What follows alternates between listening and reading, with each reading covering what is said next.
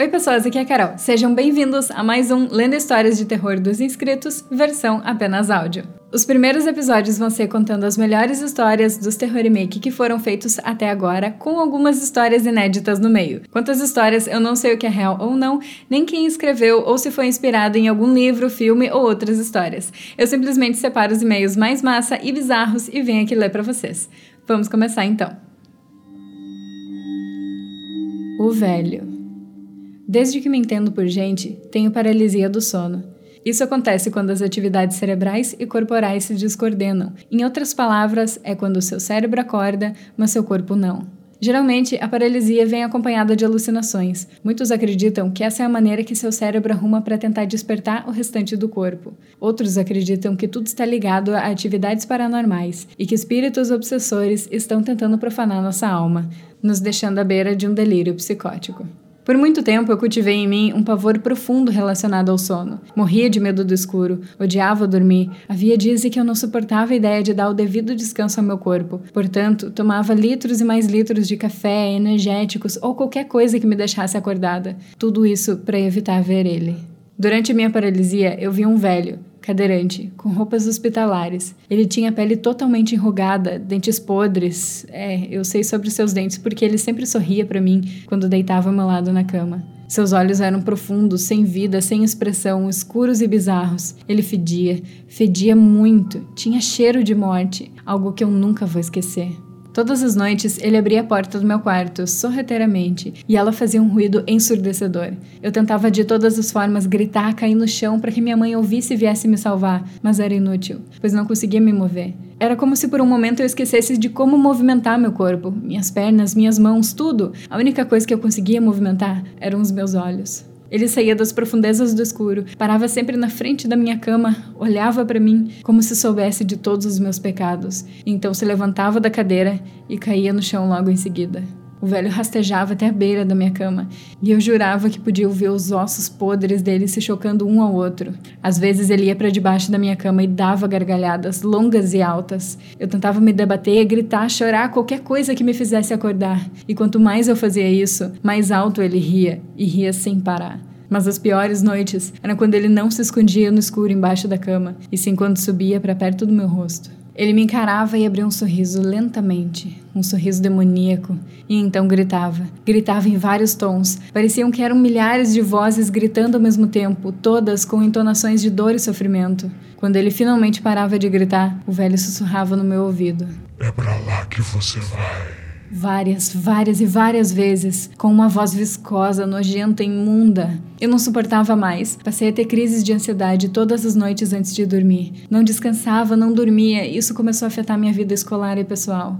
Minha mãe, vendo meu desespero, me levou a um psiquiatra, que tentou solucionar os meus problemas. Ele me receitou um remédio forte e vários outros remédios para facilitar o meu sono. Esses remédios me deixavam com um sono muito pesado, mas quando acordada, eu não era mais eu, pois eu ficava totalmente aérea, sem foco ou interesse no que acontecia ao meu redor. Eu estava feliz, por mais que não demonstrasse isso, pois não ouvia mais. Não ouvia seus gritos, suas risadas ou seus sussurros. Já tem mais de um ano e eu continuo medicada. Acho que nunca vencerei ele, nunca terei uma noite tranquila sem meus remédios, apenas no dia da minha morte, quando não houver mais maneiras de evitá-lo. Somente nesse dia, quando a escuridão finalmente me alcançar, eu o verei novamente. Iremos juntos para o vazio.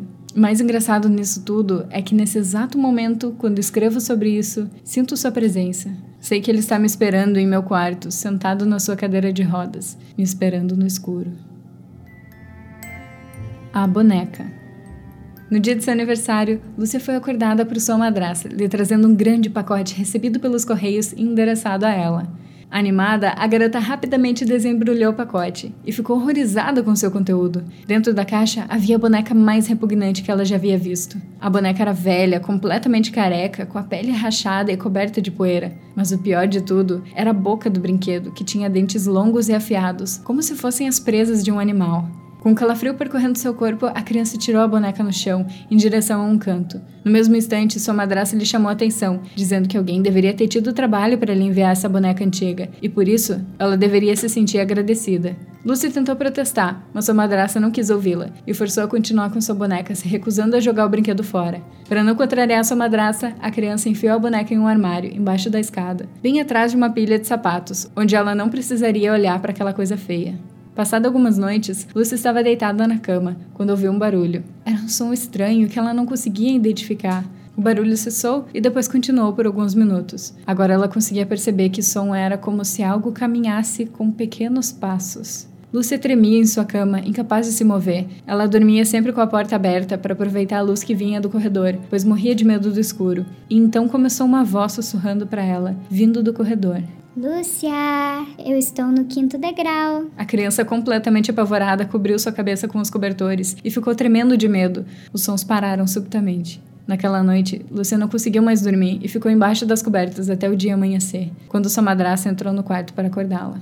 Lúcia contou o ocorrido para sua madrasta, que lhe explicou que tudo isso deveria ter sido um pesadelo. Mesmo assim, a criança implorou a sua madrasta para que a deixasse jogar a velha boneca fora, mas ela insistiu que o brinquedo tinha sido um presente e deveria guardá-la. A madrasta dela ainda foi até o armário e lhe mostrou que o objeto estava no mesmo lugar de sempre. Contrariada, Lúcia passou a dizer a si mesma que tudo não tinha passado de um sonho. Naquela noite, Lúcia tentou ficar acordada o maior tempo possível, mas logo foi vencida pelo cansaço. Depois de um tempo, foi acordada por uma voz abafada que dizia: Lúcia, eu estou no décimo degrau. Novamente, a criança colocou o cobertor na cabeça e passou a chorar de medo, não dormindo mais naquela noite. Como da outra vez, o som da voz parou e ela não ouviu mais nada até o amanhecer. Na escola, Lúcia contou aos seus amigos sobre a boneca, porém todos riram e fizeram piadas sobre ela. Lúcia então calculou que se a boneca subia 5 degraus por noite, na próxima chegaria até o alto da escada e ficaria de frente para o seu quarto. Apavorada, Lúcia decidiu dormir com a porta de seu quarto fechada e com a luz acesa. Quando sua madrasta entrou no quarto para lhe dar boa noite, perguntou por que ela fechou a porta. Lúcia então perguntou se poderia deixar a luz do seu quarto acesa, em vez de deixar a porta aberta. Mas sua madrasta lhe disse que a luz do quarto era muito forte, isso não lhe deixaria dormir. Lúcia concordou em dormir com as luzes apagadas e com a porta fechada. Para não ficar completamente escuro, ela abriu as cortinas para tentar clarear um pouco o seu quarto. Assim que ela começou a cochilar, passou a ouvir um barulho, e então a voz veio, mais clara e alta do que as outras vezes. Lúcia, eu estou no topo da escada. Na escuridão de seu quarto, ela viu a porta abrir lentamente. Na manhã seguinte, o corpo da garotinha foi encontrado na parte de baixo da escada. Eles imaginaram que ela teria ido até o banheiro durante a noite, tropeçado e caído pela escada, quebrando seu pescoço. Ao lado da criança foi encontrada a velha boneca. Sua madrasta então pediu que ela fosse enterrada com o brinquedo. Ela amava tanto essa boneca. Agora, elas podem ficar juntas para sempre. Capturado. Sara sempre foi fascinada por fotografia. Desde muito nova, seus pais compravam suas câmeras descartáveis e ela as enchia rapidamente. Era sua única paixão e eles não podiam privá-la disso. O quarto dela era coberto com fotos de qualquer coisa que ela considerasse bonita. Não foi surpresa para eles quando ela escolheu fazer da fotografia seu foco principal na faculdade. Seus pais enfatizaram a importância de uma educação equilibrada, mas Sara tinha um objetivo em mente: tornar-se fotógrafa. O primeiro ano de Sara foi uma luta. Ela não estava totalmente preparada para a carga horária que teria. As aulas, que não envolviam diretamente a fotografia, a deixavam exausta. Ela fez esforço suficiente para passar pelo primeiro ano. As férias de verão seriam longas e sua paixão por fotografia era muito forte por um período tão longo de inatividade. Ela sempre estava aberta a qualquer oportunidade de aprender mais sobre o seu ofício. Ela questionou todos os seus professores sobre possíveis programas ou oficinas de verão para melhorar suas habilidades. Uma dessas dicas em particular levou Sara a um pequeno estúdio no centro da cidade. Era um pequeno prédio de dois andares, entre várias empresas locais. As janelas tinham isso filme, o que bloqueava a visão do interior. A placa na porta indicava que o local estava aberto, e Sara entrou.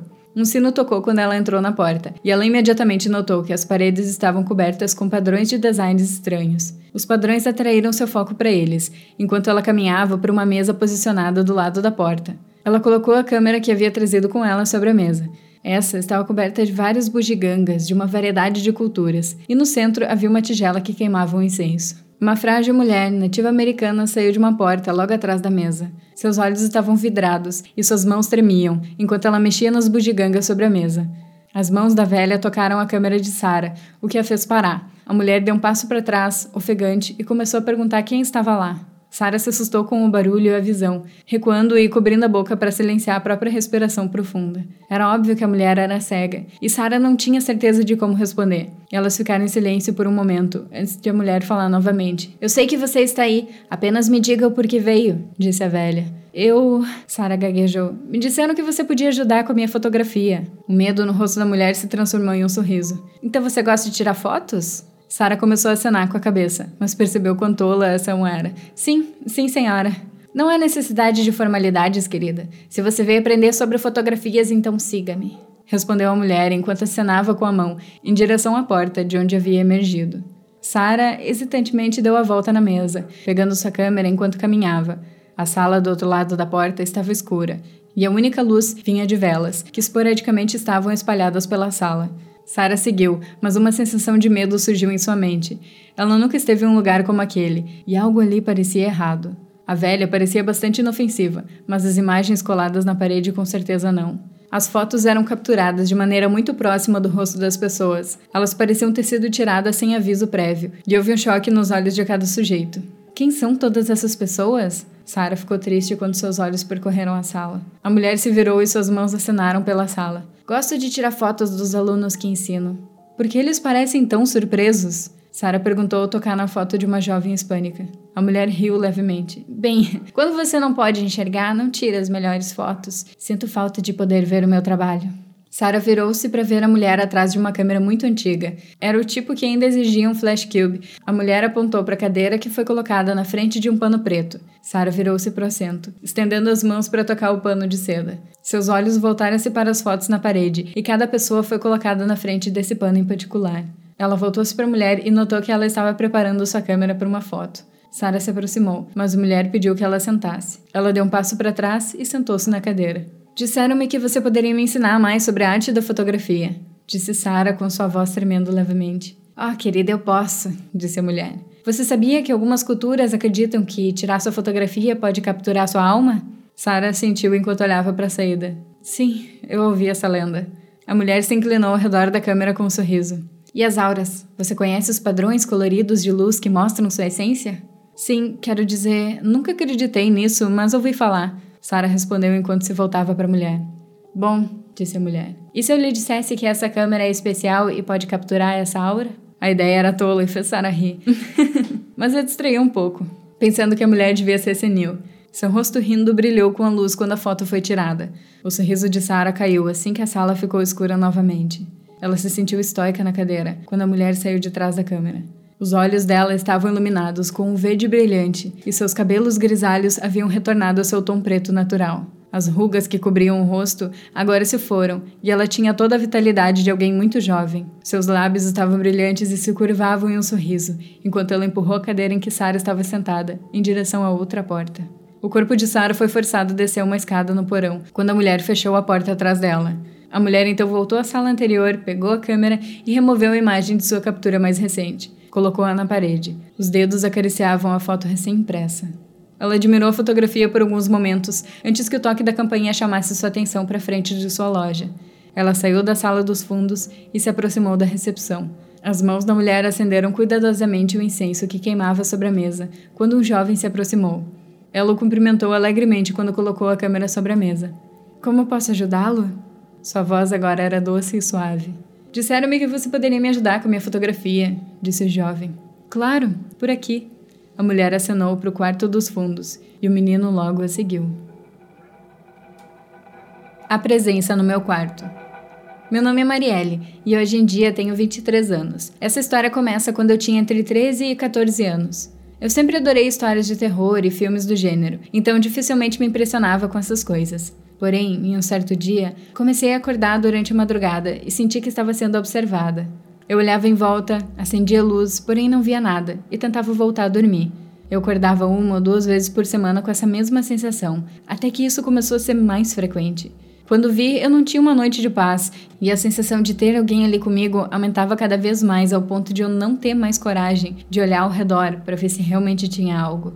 A coisa foi piorando. Eu comecei a ter pesadelos antes de acordar no meio da noite e episódios de paralisia do sono. Nos meus pesadelos havia algo invisível segurando os meus braços e pernas, mas dava para sentir exatamente o entrelaçar dos dedos nos meus pulsos e sua pele gelada. Quando eu acordava do meu pesadelo, não conseguia me mexer por causa da paralisia, então eu conseguia sentir sua respiração bem perto do meu rosto. Isso aconteceu todos os dias, durante alguns meses, até que enfim eu tive uma folga. Eu ainda acordava esporadicamente no meio da noite e ainda tinha pesadelos, mas eram bem menos frequentes. Finalmente eu consegui dormir. Passado um tempo, quando então eu tinha 16 para 17 anos, eu estava namorando um rapaz muito gentil e nada sensitivo. Porém, ele sempre dizia sentir algo estranho quando estava no meu quarto, e não sabia me dizer o que era.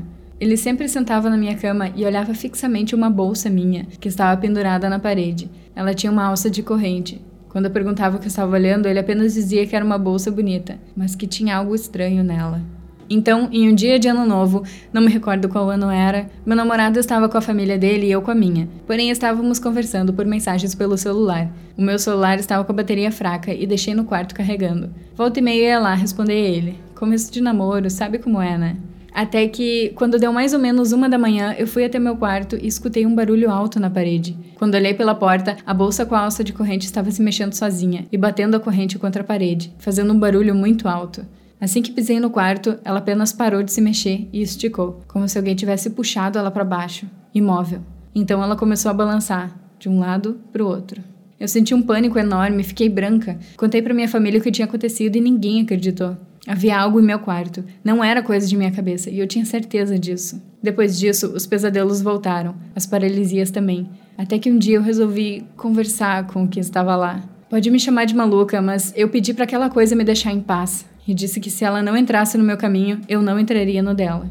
Desde então, meus pesadelos acabaram e a sensação de medo que eu sentia também. Ainda sinto a presença de algo, mas não é algo que quer me fazer mal, é apenas algo que está ali. Homem Queimado Eu tinha por volta dos meus 13 anos. Era apenas mais uma noite comum de minha vida insônia e ansiedades, mas não fortes o suficiente para provocarem meu terror vivido naquela fatídica madrugada. Devia ser pouco mais de uma da manhã. As luzes dos postes da rua atravessavam minhas cortinas brancas e sem blackout, deixando meu quarto à mercê de uma baixa iluminação. O ambiente estava confortável, mas logo comecei a ter uma sensação estranha. Senti alguém do lado de minha cama. E como todo clichê, tapei-me da cabeça aos pés com o cobertor. Mas logo o calor me venceu e tomei coragem, pensando: não deve ser nada. Me desembrulhei e logo a sensação de alguém ao meu lado e o medo foram ficando mais fortes. As horas pareciam longas e com elas tentava me convencer de que não havia nada ali. E para me provar isso, decidi tirar o meu olhar do teto e começar a olhar ao meu redor. Enorme erro. Ajoelhado ao lado de minha cama estava um homem de roupas maltrapilhas. Ele era magro, sua pele enrugada e manchada. Era claro que ele havia se queimado por inteiro. A visão de sua pele era agoniante, seu cabelo arrepiado e carbonizado em um preto fosco, seus olhos esbugalhados e vidrados em mim. Mas nada me deu tanto medo quanto lembrar daquele sorriso. Um sorriso enorme e paralisado, com dentes manchados e bem gastos. Aquele sorriso parecia eu agoniar, mas não o suficiente para fazê-lo parar. Imerso em meu pavor, me embrulhei novamente. Os barulhos noturnos haviam se cessado. Aquilo era apavorante. Eu comecei a senti-lo um pouco mais perto, senti sua respiração através da coberta. Eu comecei a chorar de medo e nada tirava isso de mim. Até que, por sorte, sim, sorte, eu tive sede. Eu devia ter ficado pelo menos uns 20 minutos em discussão comigo mesma sobre sair correndo, acendendo todas as luzes ou ficar quieta. Bem, eu não iria conseguir dormir, então escolhi a primeira opção. Em um sobressalto, pulei da cama, acendi as luzes do quarto e corri para a cozinha. Bati a mão em todos os interruptores em meu caminho. Parei no meio da cozinha desesperada, com medo, suado e chorando. Devo ter bebido quase um litro de água tentando me acalmar. Então minha mãe percebeu que levantei. Trocamos poucas palavras e eu ainda estava chorando. Não conseguia explicar meu pavor vivido. Me deitei com ela e foi assim durante toda a semana, até que me sentisse confiante em dormir sozinha. Depois disso, nunca mais ouvi. E só uma confissão: eu tinha feito e usado uma tábua Ouija alguns dias antes. Conversei com o espírito e ele me disse que se chamava Hugo. Debaixo da cama. A internet está cheia de histórias bizarras e uma delas chamou a minha atenção. A história foi contada no Twitter. Uma moça conta um episódio que um amigo havia contado dias atrás. Como eu tô aqui procrastinando, vou contar uma história bizarra que fiquei sabendo esses dias, porque né, ninguém merece ficar perturbada sozinha. Uma menina brasileira se mudou para Londres e alugou um estúdio para morar sozinha, nesses prédios antigos com o pé direito mega alto e tal. Ela morou lá por meses. E um dia, um amigo dela pediu para ela receber um moço australiano que estaria de passagem pela cidade. Ela ficou meio cabreira porque, né, receber um homem que a gente não conhece em casa, morando sozinha e tal, tentou recusar. Mas aí o amigo insistiu e disse que era tranquilo porque o menino era gay e tudo mais. Ela resolveu aceitar. Aí o moço chegou lá e ela colocou ele para dormir em um colchão no chão do lado da cama dela. Tudo certo. À noite, no meio da madrugada, ela acorda com o moço chamando. Ele disse que estava morrendo de fome, passando meio mal e precisava comer algo. Ela mandou ele ir na geladeira pegar o que quisesse lá. Ele disse que estava se sentindo mal e insistiu para ela ir com ele para a cozinha. Ela se levantou, meio irritada com a visita, foi na cozinha lá com ele. Chegando lá, ele não quer nada do que tem em casa e diz: Acho que eu tô precisando tomar um ar, tô me sentindo meio estranho. Vamos comigo lá fora, a gente acha algo para comer na rua. Moço, são duas da manhã. Ele insiste muito e ela acaba cedendo e sai com ele. Assim que os dois estão do lado de fora, o moço vira para ela com os olhos arregalados e diz: Amiga, chama agora a polícia. Tem um cara na sua casa. O quê? Como assim? Ele contou então que quando se deitou no colchão no chão, virou para o lado e viu uma cabeça debaixo da cama. Eles chamaram a polícia e a polícia entrou no apartamento para investigar. Saíram de lá levando um homem estranho que, descobriu-se depois, morava em um buraco debaixo do assoalho do apartamento dela. Ele estava lá há meses e confessou que planejava matar a moça que morava lá. Obsessão. Acho que o sonho de todo jovem é alcançar a independência e morar sozinho. Bom, eu realizei esse sonho. No auge dos meus 20 anos, fui morar sozinha porque a faculdade que eu ia estudar era em outra cidade. Meus pais me ajudavam nas economias, mas eu não tinha muito dinheiro, então procurei uma casa de aluguel simples. Encontrei uma pequena edícula que pertencia a um senhor simpático que morava ali há tempos. A casa que eu ia ficar ficava separada da casa principal, então não tive problema em aceitar morar lá. Tudo estava correndo bem, mas eu sentia que sempre tinha alguém me espiando, que eu estava sendo observada, e isso aumentava enquanto eu dormia. Por alguns dias senti um alívio, mas depois de um tempo voltei a me sentir observada. Agora parecia que esse alguém estava mais perto. Não conseguia dormir muito bem por conta disso, então fui ao médico e ele me receitou alguns remédios que me faziam dormir. Um sono pesado em que eu não ouvia e nem sentia nada. Com o passar do tempo, a sensação de perseguição ficou pior. Eu me senti exposta. Certa manhã fui tomar banho e me deparei com hematomas que não estavam ali antes. Assustada, coloquei uma câmera em minha casa por um dia inteiro. Na manhã seguinte, eu fui assistir a gravação. Quando vi, eu não pude acreditar. Quando a gravação marcou 23 e 30, eu já estava deitada. Do breu surgiu uma imagem encapuzada. Se aproximou do meu rosto e me beijou. Quando a coisa se virou, eu vi. Era ele, o senhor da casa da frente. Ele que me observava o tempo todo. Depois de ver a gravação, saí correndo da casa. Liguei para a polícia, mas me disseram que era impossível. As casas estavam vazias, ninguém queria morar lá depois do que aconteceu. Eu já tremendo perguntei o que tinha acontecido. O policial no telefone me contou que há uns dois anos um homem tinha sido assassinado pela própria filha, depois dela ter descoberto que ele a drogava e a abusava todas as noites. Nesse momento, larguei o telefone e fui pesquisar sobre.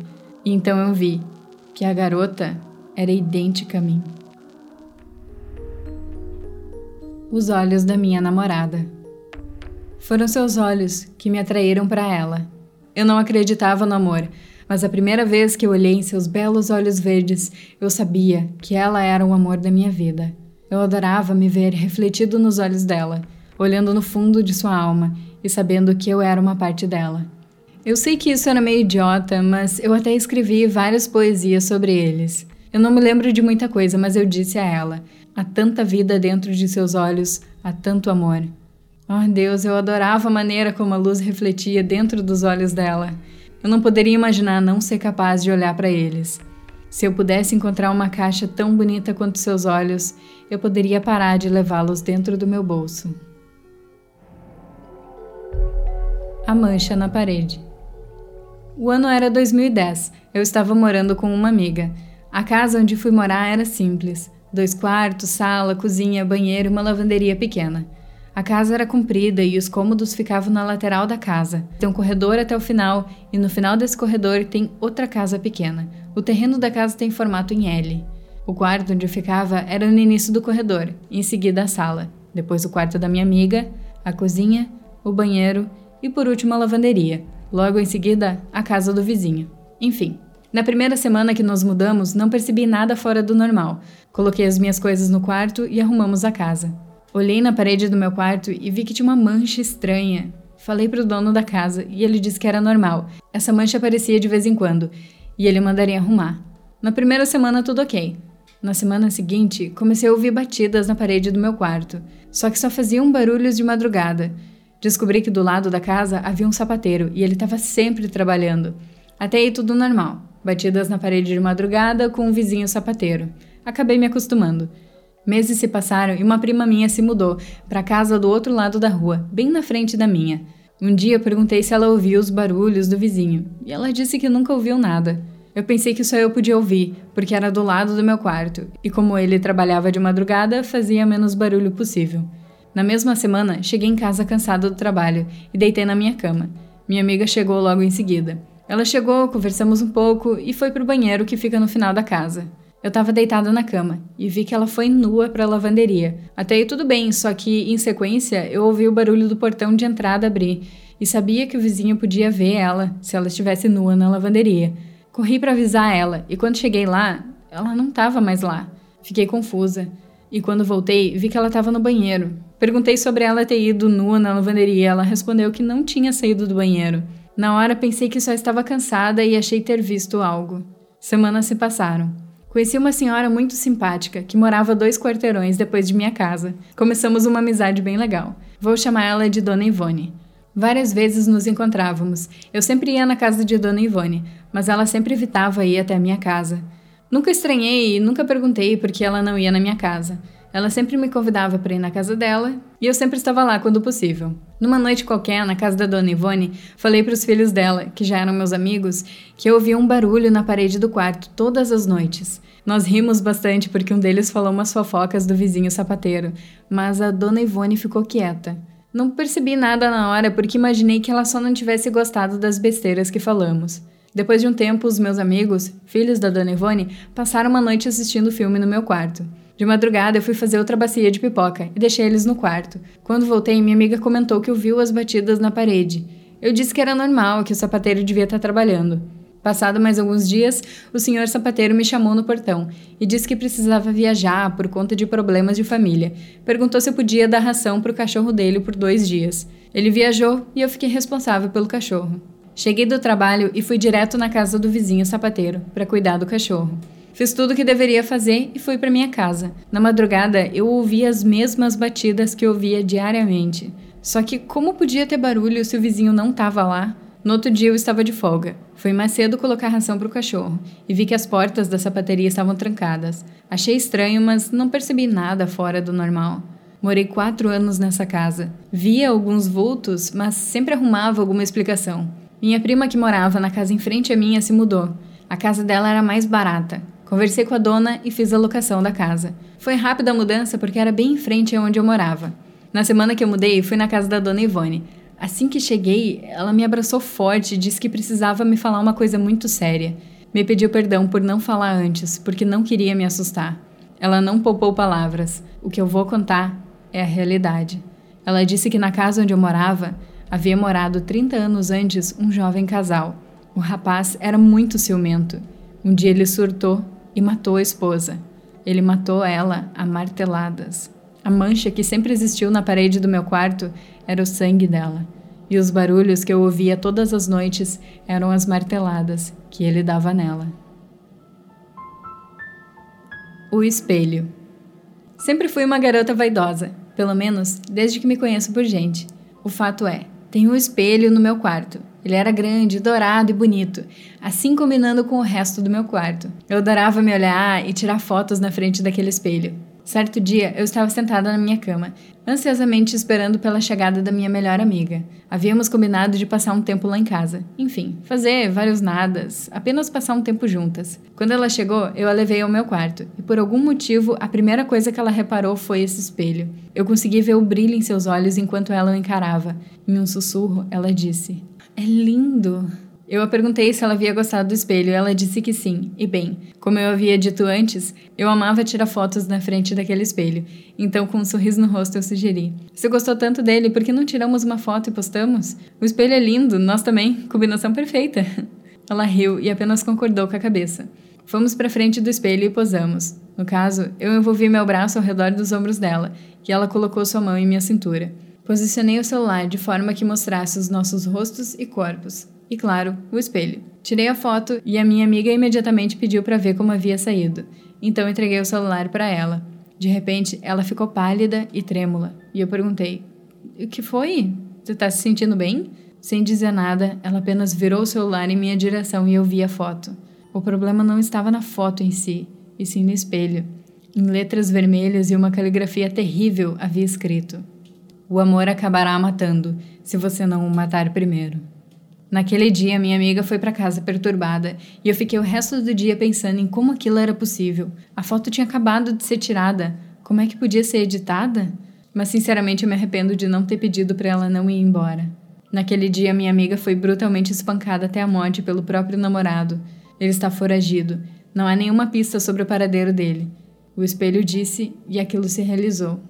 Hoje eu acordei e senti minha pressão cair bruscamente. Quando olhei no espelho, então vi algo escrito. Dessa vez não foi por uma foto. Estava realmente escrito no espelho, mas agora com uma caligrafia bem parecida com a minha.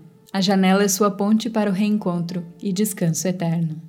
Por algum motivo, eu criei um desejo forte de pular pela janela, a janela que fica ao lado da porcaria do espelho. Eu sinto falta dela. Eu faria de tudo para vê-la de novo. E finalmente encontrei uma solução. Mãe, pai, eu os amo. Por favor, me perdoem por isso. Eu tenho que ir. Até mais. O palhaço. Quando pequena, sempre tive uma conexão muito forte com o circo. Fazia aula de trapézio, lira e tecido. Eu era realmente muito boa nisso. Minhas aulas eram de sexta-feira. Depois de praticar, eu ficava muito cansada, pois a aula demandava muita força e disposição do meu corpo. E uma sexta-feira, como todas as outras, eu cheguei da aula, muito cansada, e fui dormir. Mas dessa vez eu tive um sonho muito estranho.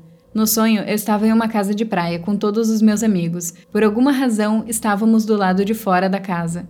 Então, um dos meus amigos gritou bem assustado: Olha, não acredito, é ele! Quando eu olhei para casa, tinha um palhaço saindo, correndo pela porta. Todos eles, meus amigos, gritavam a mesma coisa: É ele! É ele! É ele! Gritavam como se o conhecessem, não entendi. Só que comecei a correr. Lembro que o sonho terminou com o palhaço me encarando. Acordei desesperada, mas consegui me acalmar. Na tarde de sábado, minha mãe chegou e falou para mim e para o meu irmão: Se arrumem, porque vamos para casa de sua avó hoje. Ela disse que tem uma surpresa para vocês. Fiquei feliz, pois normalmente as surpresas de minha avó eram presentes. Chegamos na casa dela e vi quatro ingressos sobre a mesa. Minha avó veio e falou: Olha o que nós vamos fazer hoje. Hoje iremos ao circo. Fiquei um pouco abismada, porque tinha acabado de sonhar com um palhaço e agora vou a um circo. Fiquei em dúvida de primeira, mas os ingressos eram VIP, então eram bem caros, e eu não queria decepcionar minha avó. Acabei indo. Chegando lá, sentamos nos lugares e o show começou. O palhaço subiu no palco para apresentar os artistas a seguir. Quando vi o palhaço, fiquei pálida. Eu não conseguia respirar. Que ele era o palhaço do meu sonho. Eu segurei a mão de minha mãe bem forte e ficava repetindo para mim mesma: Tá tudo bem, foi só um sonho, foi só um sonho. Várias e várias vezes. Assistimos vários números e chegou o dele. Eu fechei os olhos e coloquei a minha cabeça sobre o ombro de minha mãe, ainda segurando sua mão. Fiquei de olhos fechados até que ele falou que precisava de um voluntário da plateia. Nessa hora, abri meus olhos e comecei a rezar, para que ele, por favor, não me escolhesse. Ele ficou encarando o público e começou a andar em direção à fileira que eu estava. Ele parou do lado do meu assento e falou: Olá, será que essa menina linda pode me ajudar? Eu olhei para ele e os meus olhos encheram de lágrimas. Comecei a chorar e implorar para minha mãe. Não, por favor, não me deixe, não deixe que ele me leve. Eu não quero ir, por favor. Minha mãe disse a ele que eu não queria ir e tentou me acalmar. Nós fomos embora e eu larguei minha aula de circo. Depois, descobri que aquele palhaço foi preso na manhã seguinte por envenenamento de seis crianças durante os seus espetáculos. Aquela casa que aconteceu comigo talvez tenha sido um pesadelo, não sei, mas eu prefiro acreditar que foi. Minha mãe é espírita e desde pequena eu vejo vultos e escuto coisas. Atualmente tenho 18 anos e já estou mais acostumada, porém quando eu tinha 13 era desesperador. Havia picos nos quais eu acabava enxergando muitas coisas em pouco tempo, e na minha casa antiga era ainda pior. Minha mãe diz que agora lá é um lugar entregue ao povo da rua. A energia daquela casa é pesada e horrível. Em um desses picos, fui para a cama mais cedo que o normal, pelo estresse de me sentir tão observada. Deitada na cama, eu olhava para o teto. E não sei como, mas após piscar, alguém estava lá. Era uma mulher com roupa branca, com tudo sujo de terra, rosto e corpo esquelético, quase careca, alguns fios ainda presos à nuca. Ela estava agarrada ao teto, sob meu corpo. Parecia distraída, até perceber que eu a olhava. Meu corpo travou e ela me encarava curiosa. Andando de quatro, passou pelo teto até a parede, vindo em minha direção, subindo na cama. Eu não conseguia respirar, nunca tinha acontecido aquilo, enquanto a luz do meu quarto ainda estava acesa. Do mesmo modo que a mulher apareceu, também sumiu, quando eu finalmente consegui piscar. Minha mãe tentou explicar que podia ser qualquer espírito perdido que por acaso estava ali naquele momento. Pelo menos eu nunca mais a vi. A Fada dos Dentes Jorge tinha cinco anos estava na melhor fase de sua infância. Todos os dias ele fazia novas descobertas e brincadeiras que enchiam seu coração de alegria e vontade de viver a vida, como toda criança deveria ser. E assim como uma criança normal de sua idade, a curiosidade não se afastava de Jorge, nem por um segundo. A todo momento ele se deparava com mais uma questão e logo saía correndo para perguntar à sua mãe: Mamãe, mamãe, por que o dente da Gabi está mole? Ela me disse que vai arrancar ele hoje. Perguntou o menino totalmente fascinado. Ela está desenvolvendo um dente mais forte, que ficará no lugar dele, querido. Um dente mais forte? Tipo do super-homem? Isso mesmo, tipo do super-homem. A mãe do Jorge se divertia. E quando o dente novo vai chegar? Assim que o dente mole for embora. E para onde ele vai? A fada do dente virá buscá-lo. Em troca do dente mole, a fada sempre deixa uma moeda de ouro, se você deixar o dente embaixo do travesseiro. Os olhos do garoto brilharam como o céu de ano novo. É sério, mamãe? Então vamos logo tirar o dente da Gabi e esperar a fada vir buscar, disse o menino pulando de alegria. Naquela noite, Joyce entrou no quarto de seus filhos, tomando cuidado para não acordá-los. Sem acender a luz, ela colocou a mão embaixo do travesseiro de sua filha mais velha e tomou um susto ao sentir o travesseiro completamente molhado. Ela acendeu a luz e gritou ao se deparar com a cena. A cabeça de Gabi estava totalmente esmegalhada. Seu filho levantou-se da cama ao lado, com um martelo na mão. A fada chegou? disse ele sonolento. Filho, o que você fez? disse Joyce, tomada pelo completo terror.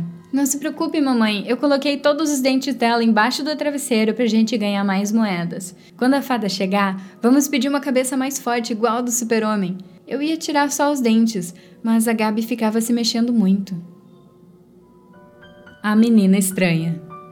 Maria é uma menina exemplar. Tira sempre notas altas, meiga e possui um lindo corpo. Está sempre rodeada de amigos, vai a festas incríveis quase toda semana e tem um namorado perfeito. Seus únicos problemas são seus dramas de adolescente, que no outro dia já estão resolvidos. A vida de Maria é perfeita, mas isso não é uma coisa boa, pois nem todas as pessoas querem o bem dela. Algumas acham que ela também precisa ser infeliz, ou pior, invejam essa vida perfeita, e a inveja traz males muito maiores e irreversíveis. Maria, a menina perfeita, andava tranquilamente pela rua quando viu uma garota de sua série sendo ridicularizada por alguns meninos. A garota, a qual Maria não sabia o nome, era solitária. Ninguém falava com ela, por ser estranha e diferente. Os meninos estavam rasgando seus cadernos e livros, e a pobre garota chorava desolada. Maria deveria ter impedido, ela deveria ter ajudado a pobre menina. Mas, como todo ser humano, Maria também tem defeitos, e o seu era o egoísmo. Ela sabia o quanto era perfeita e só enxergava ela mesma. Chegando em casa, ela sentiu uma estranha sensação. Estava terrivelmente enjoada e tonta. Começou a passar mal e ficar queimando de febre. Mas estranhamente na manhã seguinte, ela estava totalmente curada. Foi para a escola e não viu quando a estranha menina que agora se escondia em um grande casaco, passou do seu lado e colocou em sua bolsa um pequeno bilhete. Mais tarde, naquele mesmo dia, Maria notou uma grande agitação perto da torre do sino da escola. Todos estavam ao redor da torre, gritando coisas como: Desce daí! Alguém ajuda ela! Ei, desce daí! Para de querer aparecer! Maria chegou perto e viu uma pequena sombra na ponta da torre. Era uma menina. Ela usava um grande casaco. Ela olhava para baixo, triste, tomando coragem. A menina então olhou para frente e tirou o grande casaco. Seus braços estavam em carne viva, com cortes profundos que ainda sangravam. Então ela pulou. Formou-se um silêncio profundo. O único som foi o do baque da garota, que agora jazia sem vida no chão, e seus membros estavam em ângulos estranhos. Todos gritaram estáticos. Maria não sabia o que fazer, o som da queda e a imagem da garota não saíam de sua cabeça. Então, o diretor chegou com alguns policiais, expulsando todos do local, mandando-os para casa, fazendo isolamento na área. Chegou a noite e Maria não tirava aquelas coisas da mente. Então, para se distrair um pouco, foi desenhar. Pegou sua bolsa da escola e encontrou o um pequeno bilhete bem dobrado. Pegou o pequeno pedaço de papel, que estava estranhamente frio, e foi desdobrando. No final, o papel estava enorme. No meio dele, uma letra bem pequena estava escrito: Nos veremos hoje à noite. Inocente pensou que era o seu namorado, para se encontrar às escondidas. Animada, foi dormir para o tempo passar mais rápido, mas essa não foi uma boa ideia.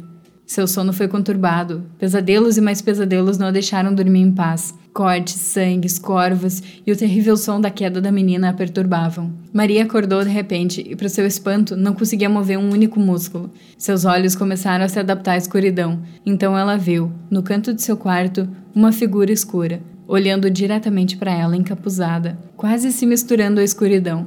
A única coisa que tinha uma certa luz eram os olhos daquela estranha forma.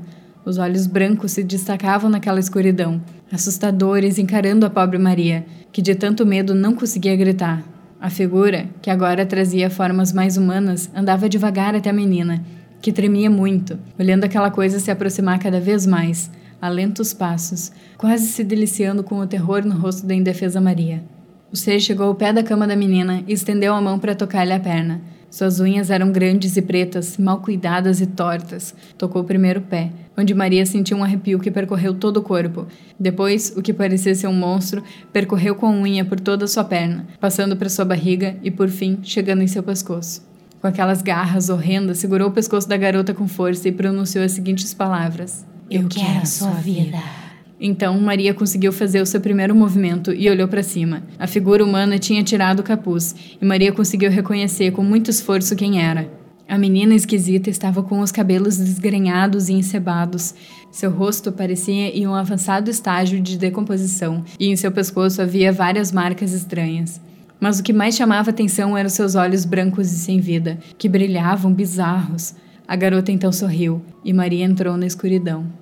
Na manhã seguinte, Maria acordou e se lembrou de todo o ocorrido daquela noite passada.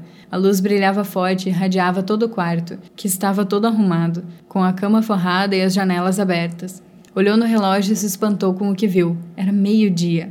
A essa hora, ela estaria almoçando com sua família, não deitada na cama, e sua mãe não a deixaria faltar aula. Abriu a porta e começou a chamar pela mãe. Mãe! Mãe! Logo escutou um barulho de conversa vindo da sala de jantar. Correu até lá mas antes de entrar no cômodo, se ouviu falar. Isso mesmo.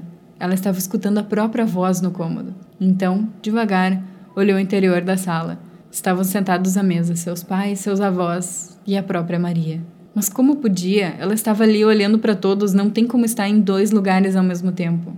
Então, a outra Maria olhou para ela diretamente. Ela logo reconheceu aqueles olhos brancos. A garota esquisita sorriu de lado e voltou a conversar com a família, que nem desconfiavam o que estava acontecendo ali. Maria não pensou duas vezes, gritou com todas as forças que conseguiu. A luz do cômodo se apagou e a cortina balançou, mas ninguém escutou o grito dela. A menina tentou, tentou e tentou, mas ninguém a escutava, ninguém a via, ninguém sequer a sentia.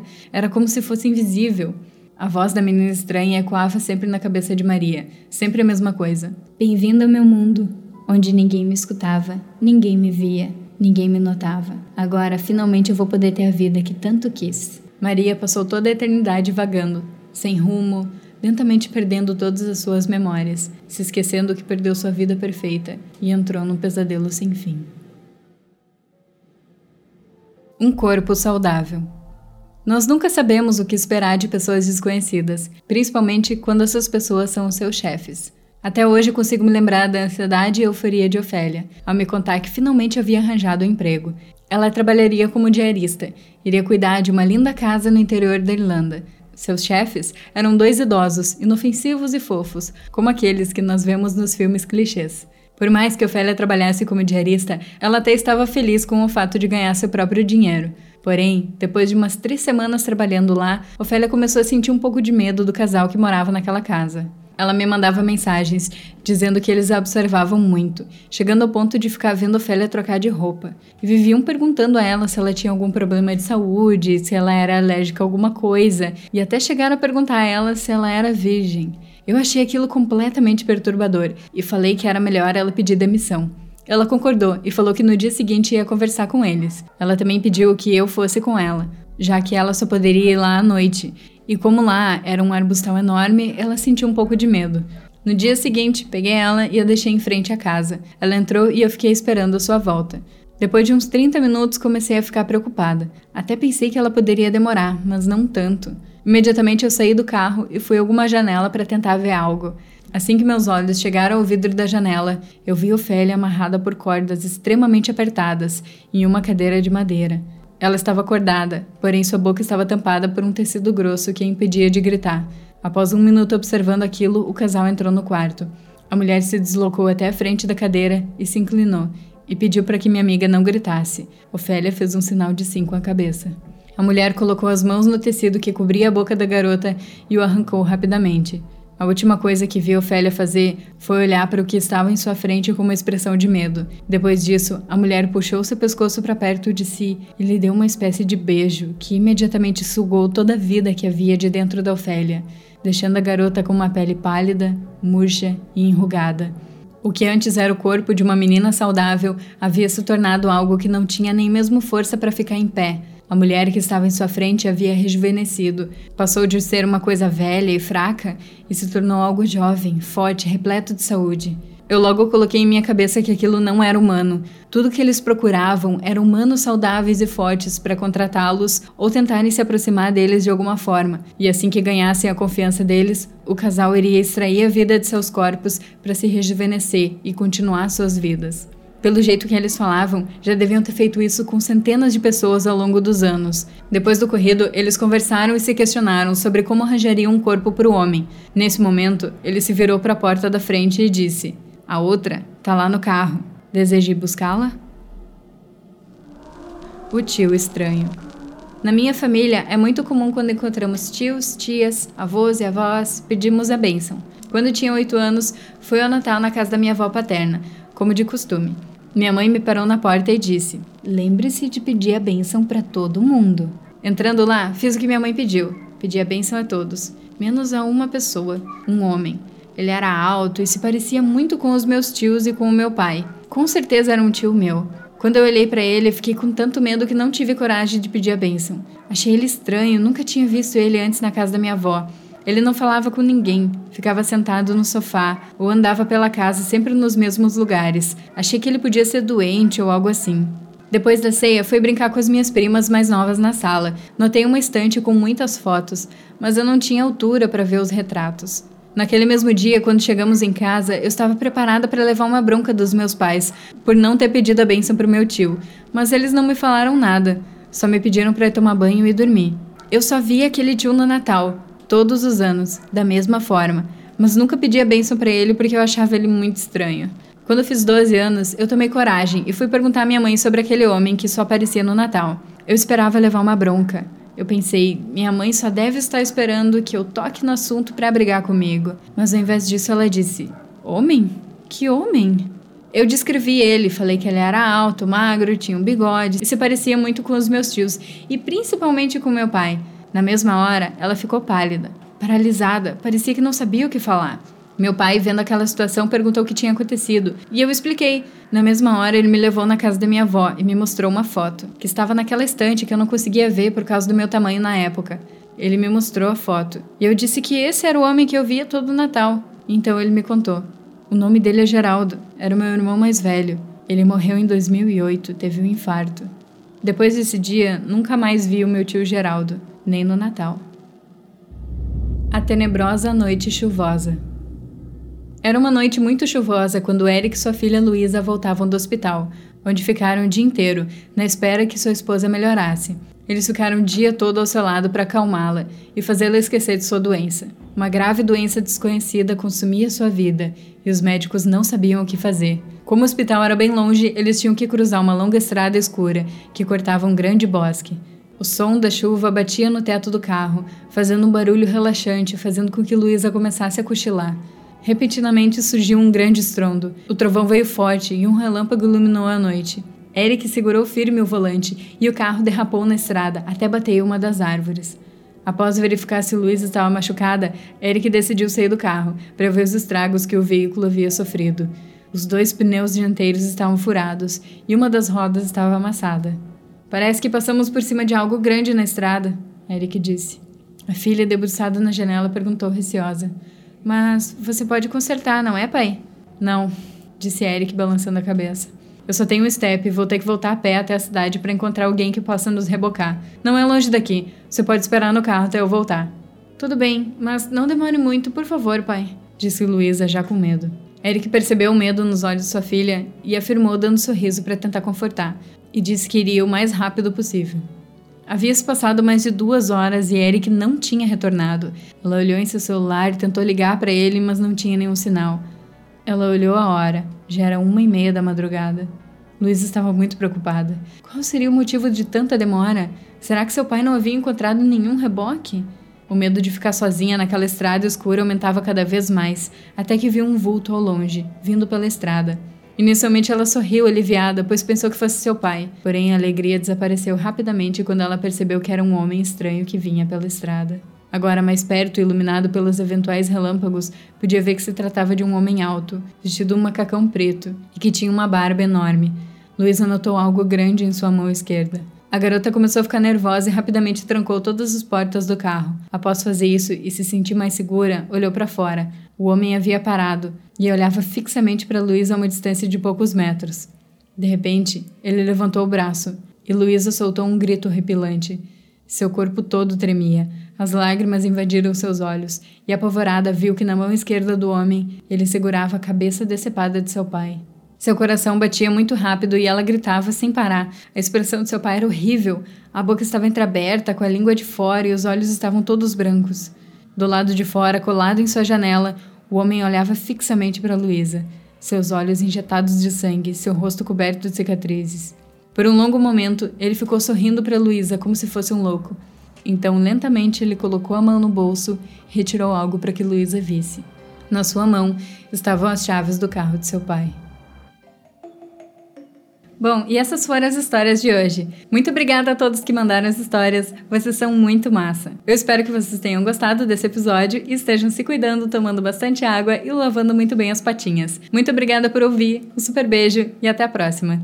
Bons sonhos!